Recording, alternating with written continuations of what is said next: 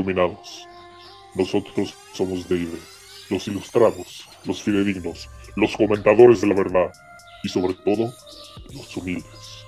Si quieren conocer lo que el sistema nos oculta, acompáñanos y juntos sacaremos a la luz los enigmas de este mundo. En nuestro episodio de hoy descubriremos la verdad que existe tras Pizzagate. ¿Qué es? ¿De dónde proviene? ¿Cómo opera? ¿Y en qué consiste? D. Dinos. En marzo de 2016, la cuenta de correo electrónico personal de John Podesta, gerente de campaña de Hillary Clinton, fue pirateada en un ataque de phishing. Wikileaks publicó sus correos electrónicos en noviembre de 2016. Los defensores de la teoría conspirativa Pizzagate afirmaron que los correos electrónicos contenían mensajes codificados que conectaban a varios restaurantes estadounidenses y funcionarios de alto rango del Partido Demócrata con una supuesta red de tráfico de personas y abuso sexual infantil. Uno de los establecimientos presuntamente involucrados fue el restaurante y pizzería Comet Ping Pong en Washington, D.C., en el barrio de Chevy Chase. Miembros opositores a la campaña presidencial de Clinton difundieron la teoría en los medios sociales de 4chan, 8chan y demás chan, además de Twitter que está vendido, para conocer la verdad del asunto. Eso lo sacaste de Rincón del Vago. Sí, tal vez, pero no lo hace menos válido. Bueno, continuando con Pizzagate, comencemos con el origen. Pizzagate surgió como una parte importante hacia la teoría de QAnon. En el episodio anterior comentamos sobre la existencia de un sector oculto dentro de la esfera del poder llamado el Deep State o el Estado Profundo. Gracias a movimientos sociales como el hashtag MeToo, personajes nefastos como Harvey Weinstein comenzaron a caer como moscas y se puso a la mesa para la aceptación por las masas de víctimas de este tipo de eventos deleznables. Continuando con la exhibición de tratos turbios de personajes como Jeffrey Epstein, el mundo comenzó poco a poco a abrir los ojos hasta llegar a la inevitable exhibición de las esferas políticas, que no solo toleraban la existencia de estos sucesos, sino que participaban en ellos activamente. Finalmente, llegamos al Pizzagate, que es el descubrimiento de una red de trata de blancas, avalada e impulsada por personajes en el Partido Demócrata de los Estados Unidos, entre personajes como Bill Clinton y Hillary Clinton. Se operaba en secreto con demás miembros del partido desde restaurantes que servían como frentes para ocultar estas operaciones. Pero di, ¿a qué te suena esto? A una vil mamada. Efectivamente, es una vil mamada. ¿Por qué dices eso, de? Dinos. Hablemos un poquito de cómo la teoría se fue generando. Desde su principio, Pizzagate fue una teoría que únicamente hallaba su respaldo y su hogar en el extremo derecho. Inclusive no estaba avalada en ese momento por el Partido Republicano como tal, sino actores en los márgenes de ese partido. Y la teoría entera consistía en acusar a cualquier personaje que no les gustaba dentro del Partido Demócrata, del partido opositor, de la peor fechoría o el peor acto humano que se puede concebir, que es trata de blancas de menores. Entonces, más que algo fundado de algo en específico, surgió como un intento de amarrar, que habrá que analizar también la cuestión de calificarlo como una vil mamada, porque ciertamente hay redes que operan de esta forma clandestinas que aparte de que son extremadamente asquerosas, sí son reales. Y lo más triste de esta teoría es que le resta validez a redes que realmente están operando por el afán de usarlo como una herramienta política. Podemos señalar el caso de la red de trata de blancas que se descubrió por Sasha Baron Cohen. Aquellos que estén familiarizados perdón, con la película de Borat, sí la película de Borat es una total broma y un humor. Y en ese sentido estaba planteado el programa de Sasha Baron Cohen que se llamaba Bienvenidos a América, donde Sasha seguía una trama muy similar a la de Borat, entrevistaba personas de Estados Unidos, gente local, entablaba un diálogo con ellos, trataba de llegar al fondo de cuáles son las creencias de estas personas, cómo son en su vida social, cuál es su día a día. Y al hablar con ellos iban desenvolviendo y exhibían cierto racismo interno que tenían, vaya, ciertas preconcepciones que manejaban. Y surgió un caso muy extremo que no incluyeron ya como episodio en la serie, porque descubrió una trata de blancas. Había un personaje que era un millonario, que la trama de este personaje y el humor con el que se basaba era que era una escoria, era un personaje muy similar a un prototipo de Harvey Weinstein, que el señor tenía tanto dinero, se creía un dios, pensaba que podía hacer nada, que nadie le podía reclamar nada, y va y contacta personal de un hotel para ver hasta qué grado llegan los hoteles de ultralujo, cinco estrellas, inclusive en adelante, para poder complacer a sus huéspedes. Y en lo que está entablando el diálogo con uno de los miembros del hotel, le está pidiendo drogas, sustancias ilícitas, y después le llega a pedir personas, como trata de personas. Y se sorprende cuando accede a este deseo el personal del hotel. Y ahí es cuando descubren que el hotel era la base de operaciones para una red de trata de blancas genuina. El episodio nunca lo pasan porque Sasha Baron Cohen le pasa el pitazo al FBI y persiguen esta investigación. Y como segundo ejemplo un poco más breve sería el caso de Jared Fogel, que era el personaje de la cadena de restaurantes Subway, que está involucrado en una trata de blancas de menores también. Un cerdo. Mm, pero en exceso. Un cerdo total. Entonces, este tipo de casos sí son reales. El problema aquí es que la teoría que se está manejando es exclusivamente con fines políticos y le resta seriedad a cuestiones que sí pasan en la vida real. Sí, efectivamente. Otra cuestión ahí que podemos analizar nosotros es que, eh, retomando a, la cuestión política que, marcó, poco después de que, de que surgieran estas teorías tan, tan extremas de, Pizzagate, de la ultraderecha eh, con base a, dañar al, Partido Demócrata, independientemente de, de, la ideología que tú tengas. Vaya, sí, lo mencionas tú, los republicanos no, de principio no lo, no lo aceptaron pero después empieza a morir un poco la teoría de Pizzagate, pero va amarrada junto a QAnon en el sentido de que despuésito que sale Pizzagate, sale el golpazo que fue el caso de Jeffrey Epstein. Jeffrey Epstein se manejaba en las altas esferas de ambos partidos políticos. Lo que pegó como tal para, para, para los demócratas fue que tenía y era íntimo de Hillary Clinton y de Bill Clinton. De ahí cuando esta teoría estaba a punto de fallecer, como el ciclo que llevan todas estas teorías, este, pues vuelve a renacer y renace de una forma más fuerte, que fue lo que se volvió QAnon. Podemos decir que Pizzagate fue como, como la mamá de QAnon, fue, fue un punto antes de que, de que explotara esto. Pero ahí, como mencionas, de, hubo un problema muy grave. Lo que pasó con, con Jeffrey Epstein era cierto, no había forma de dudarlo. El cerdo hacía cochinadas indescriptibles con menores de edad. Y no solo él, sino que se las, se, vaya, era una trata de blancas tal cual, porque las iba eh, ofreciendo a las chicas hacia sus amigos cercanos, hacia los que pertenecen a ese grupo. Los llevaba incluso a, las chicas o chicos, pues, también eh, pasaba a ese, ese sentido en barcos. como Lennon, Ajá, exactamente. a nivel internacional. Exacto, los llevaba a barcos. Miembros del Reino Unido, de la familia real, perdón, sí, sí, sí, sí. Efectivamente, los llevaba a barcos, los llevaba a, cuestiones de aguas internacionales donde sabía que no les iban a hacer nada, o islas de él mismo.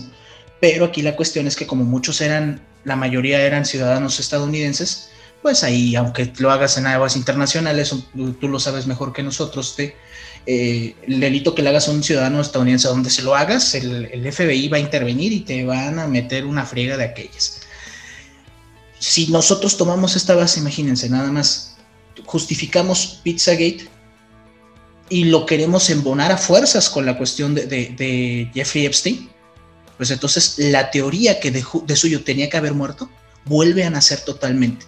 No podemos dejarlo de lado. Justifica la existencia de la teoría, las cerdadas que hace este tipo, cuando en sí son dos cosas diferentes. Un foro de 4chan, de 8chan y de todos los chanes que existen este, menciona efectivamente que hay una trata de blancas en una pizzería denominada Comet Ping Pong, que si ustedes se meten a ver, eh, eh, el, establecimiento es un lugarcito chiquito, como, decirte, la, taquería de la esquina de tu casa.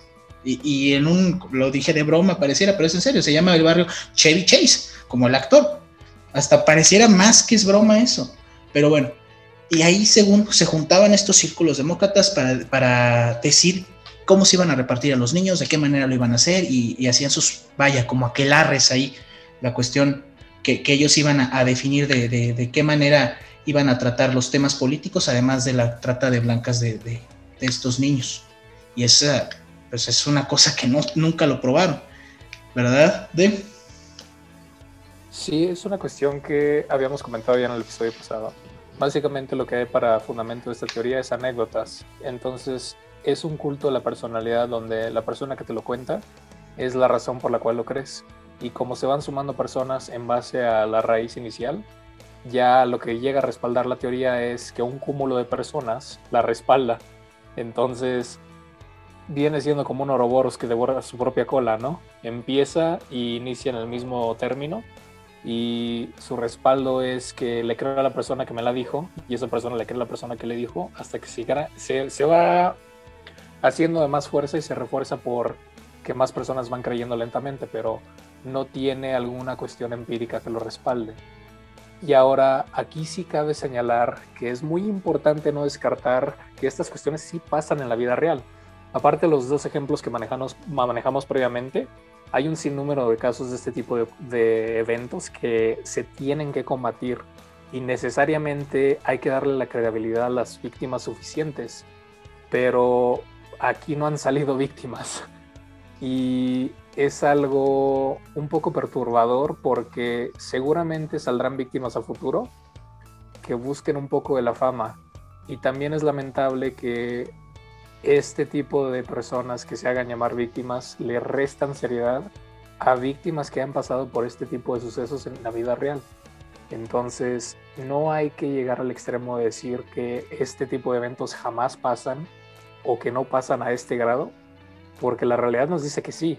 Sin embargo, la probabilidad de que todos los miembros del Partido Demócrata y exclusivamente el Partido Demócrata estén involucrados en este tipo de eventos, que sean los que lo lideran, que sean los que lo organizan, es algo muy poco probable. Genuinamente lo que se puede observar es que se ha usado como una herramienta política para tratar de no solo desacreditar a los oponentes, sino polarizar a la base del Partido Republicano y hacerlos creer que sus oponentes no solo son humanos con una perspectiva distinta a la de ellos, sino son todo lo que se puede despreciar y odiar dentro de la sociedad. Entonces, no queriendo restar a la seriedad de este tipo de eventos, sí es importante desmentir las cuestiones que no están basadas en la realidad porque solo así podemos atender los casos plantear soluciones concretas.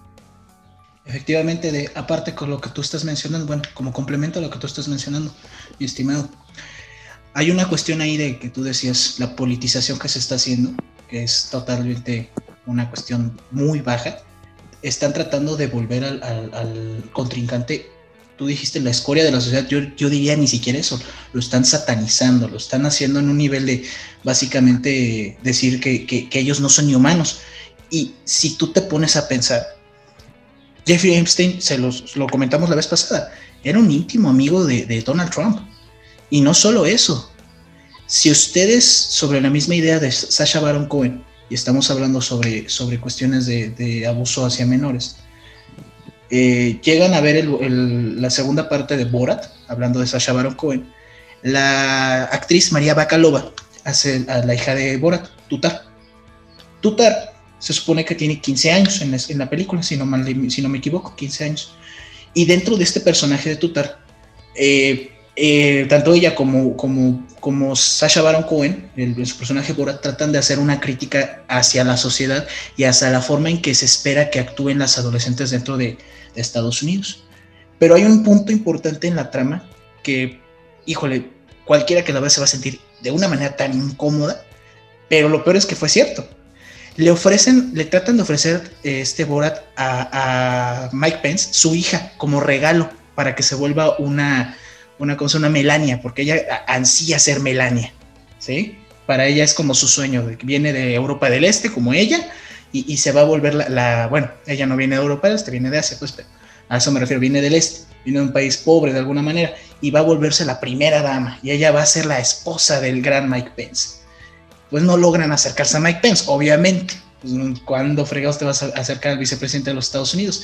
Pero logra acercarse a un gran republicano, al que fue considerado el, alcalde del mundo y, que salió en la revista Times. El mentado. Exactamente, Don Rudy Giuliani. Rudolf, soy el más fregón de todos, aparezco en películas de Adam Sandler y en La Ley y el Orden. Giuliani. Le dice básicamente Tutar, pues soy para usted, y, puede hacer conmigo lo que quiera.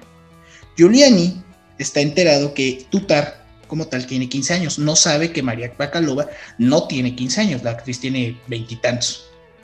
Y Giuliani, pues efectivamente, quiere hacer cosas con Tutar, aún sabiendo la edad que tiene. A esto vamos. Ciegan tan canijo estas teorías a las personas de un solo partido que no ven los errores de sus propios políticos. Y hay personas que tienen a Giuliani en una alta estima, a pesar del sendo cochino que es. Y es peligrosísimo, porque como ahorita adelante vamos a manejar, y ya lo hemos manejado, estos casos de teorías conspirativas tienen consecuencias en el mundo real. La primera consecuencia que estamos viendo es que te meritan situaciones reales. Te hacen pensar que, una de dos, para los que no creen en ellas, que nunca pasa y para los que creen que solo pasan en determinados casos, que no, no puedes desconfiar de nadie, sola, de, los tuyos, de solamente del enemigo, de los buenos y los malos. Y pues acuérdense de Harvey Weinstein. Él era el bueno de la historia, según todos. Y al final de cuentas, ¿qué pasó con él? De...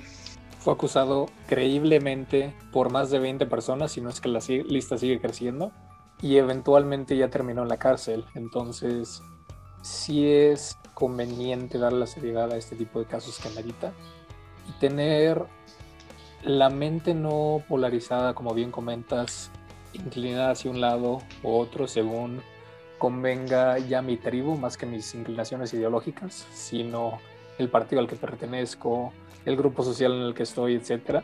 Se va creando una especie de tribu donde los únicos que son buenos son los que pertenecen a mi misma tribu, y los que son malos son todos los demás.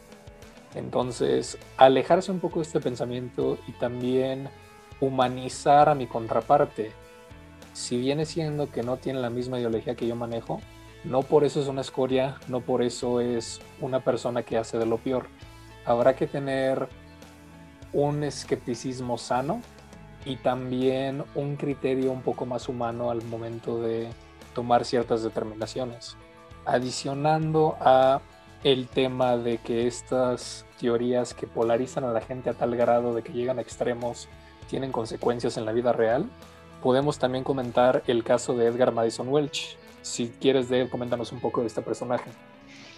Es un hombre de 28 años, bueno, ya ahorita de tener un poquito más de edad, creyendo ciegamente en estas teorías, en esta teoría específicamente Pizzagate.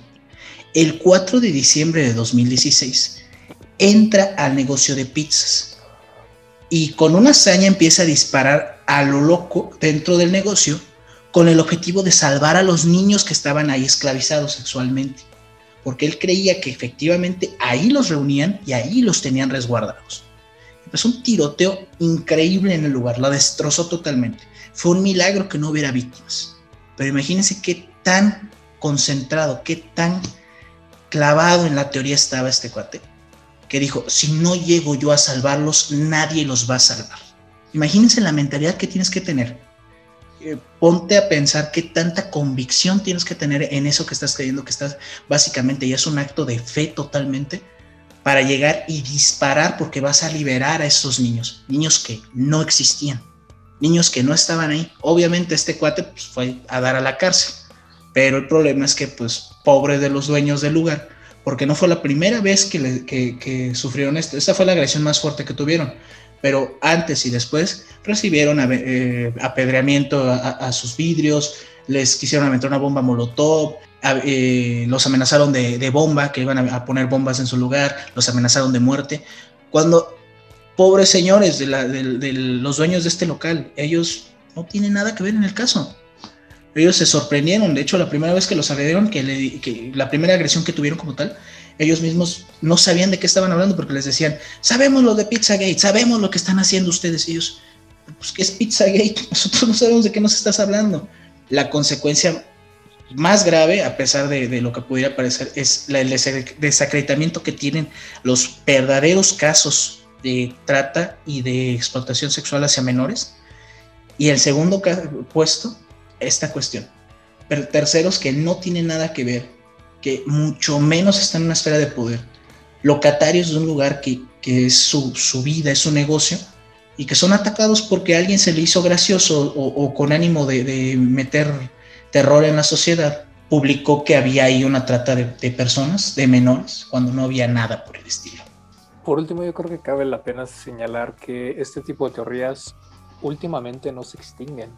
Como podremos señalar teorías de los ovnis que más adelante tendremos que ver en su capítulo adecuado, ese tipo de teorías ya noventeras, y no solamente por tener una nostalgia hacia los noventas, no llegaban a dañar a terceros, no estaban utilizadas con cierto afán militarístico para que se radicalizara cierto sector de la población con un fin negativo, nocivo, malicioso para poder causar daño a una persona con un fin concreto en beneficio de mi partido, mi ideología, mi tribu.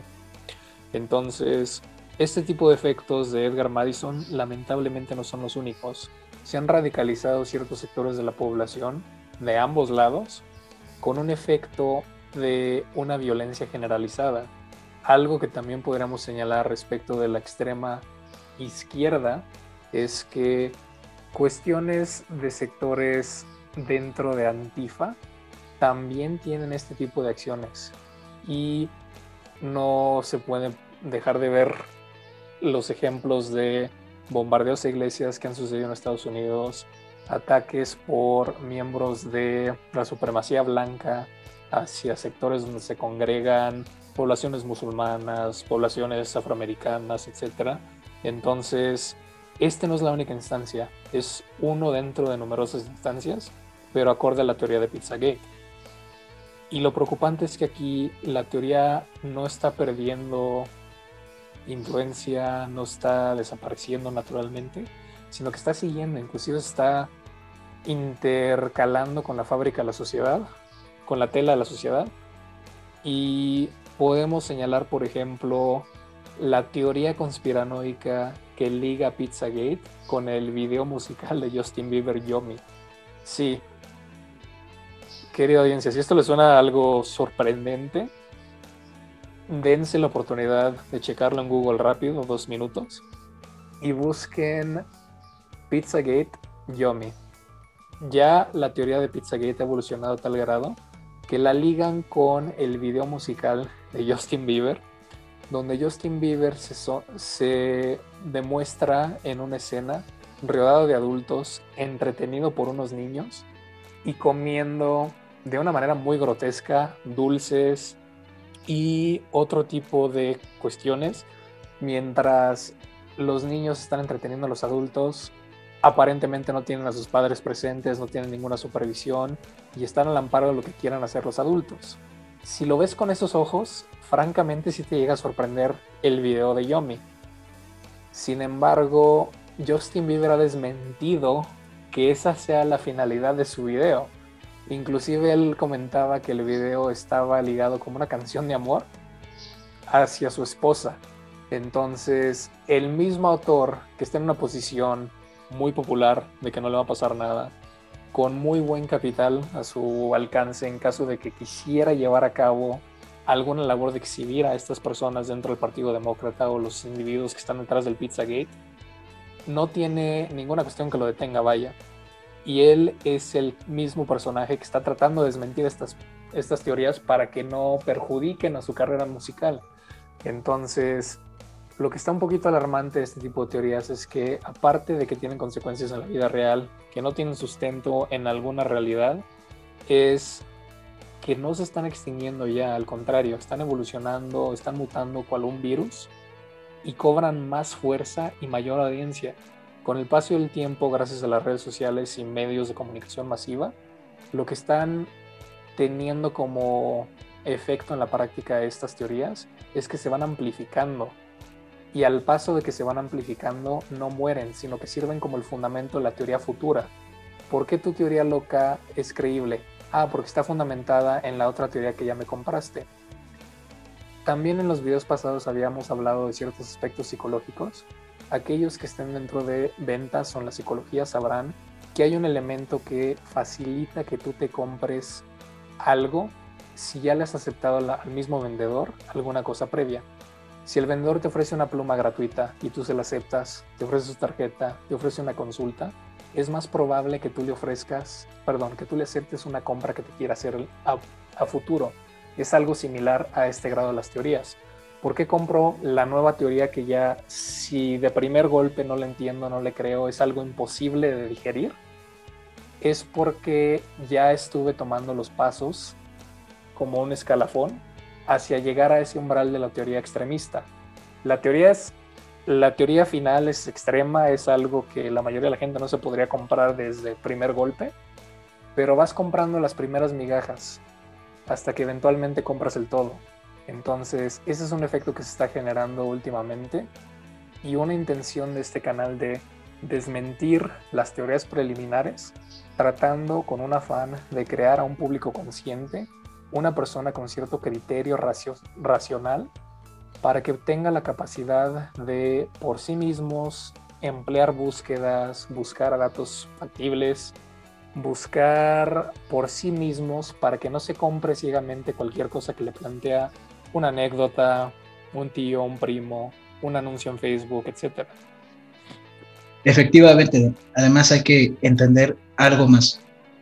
Este tipo de cuestiones, el divide y vencerás, no es algo novedoso esa, esos panfletos o, esas teorías mal fundamentadas que dividen a la sociedad más allá de lo que ya está dividida por suyo, por las convicciones, por los valores que cada quien mostramos, ya tienen muchísimos años. Nos podemos remontar a, lo que se aplicaba con, con, los, los, designios de los, de los sabios de Sion, que era un panfleto totalmente antisemita, que según se hizo por unos sabios eh, este, judíos que querían desestabilizar al mundo, y era una reverenda tontería falsa que después derivó en el pensamiento antisemita que nos lleva a la Segunda Guerra Mundial y al exterminio, llámese holocausto, de tantas personas.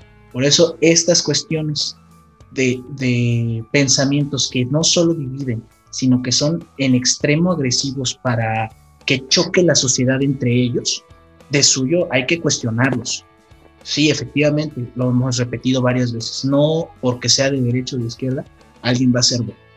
Eso no te da una calidad. Lo que te da la calidad como persona es tu ética y tu moral. Y cómo te comportas en tu sociedad. Si nosotros podemos lograr este, unir esas cuestiones en un ser humano y en la sociedad, no vamos a tener ningún problema. Pero si nosotros no solo no las unimos, sino que además no preguntamos lo que está pasando, no cuestionamos y damos todo por hecho, pues van a suceder choques tan graves como los que hemos visto, como lo que vimos en el episodio anterior con QAnon y la toma del, Capitolio, que a lo mejor lo mencionamos un poco somero, pero la verdad fue una, una afrenta muy, muy difícil a la democracia en Estados Unidos y, y para los demás países, los países del tercer mundo, como nos llaman, pensábamos que estábamos viendo una elección de, cualquier lugar de América Latina, que tomen el máximo recinto legislativo, una turba de personas que ni siquiera han comprobado que hubo un fraude, nos dejó con la sangre helada. Y después pudimos ver las consecuencias más graves todavía de ese enfrentamiento que se logró, que fue básicamente la muerte de muchas personas. Y hay una muerte en específico que vimos que, que nos sobrepasó por tontería de unas personas, pues una mujer, madre de hijos, recibió un balazo en la cabeza. Y esas son una de las consecuencias más graves de esto. eh, como lo dijo mi compañero, nuestra, nuestra mayor cuestión aquí, como, como TID presenta, es ayudarlos de alguna manera, tratar de que empecemos a cuestionar más nuestras propias acciones en ese sentido. No creernos las teorías a rajatabla. Recuerden que al final de cuentas, si no se comprueba, no es verdad. Muy bien, de. Y para terminar, ¿cómo consideramos esta teoría? En esta ocasión, por respeto a las víctimas, que sí son genuinas víctimas de trata de blancas, podemos considerar que mientras esta teoría se puede descartar, no descarta la realidad de este tipo de eventos que se llevan en la sociedad. Y por ende, les damos la bienvenida a nuestros escuchas a que apoyen, sean conscientes con las víctimas que existen en la sociedad y se empapen un poquito más del tema. Muy bien. Eh, si eres víctima, acércate a todos los medios que existen para que se te apoye. Eh, si conoces a alguna víctima, apóyala, no juzgues, sé una persona empática, por favor. Gracias por acompañarnos. Se despiden ustedes sus amigos de y de. Y recuerden, si no quieren ser ovejas del sistema, suscríbanse.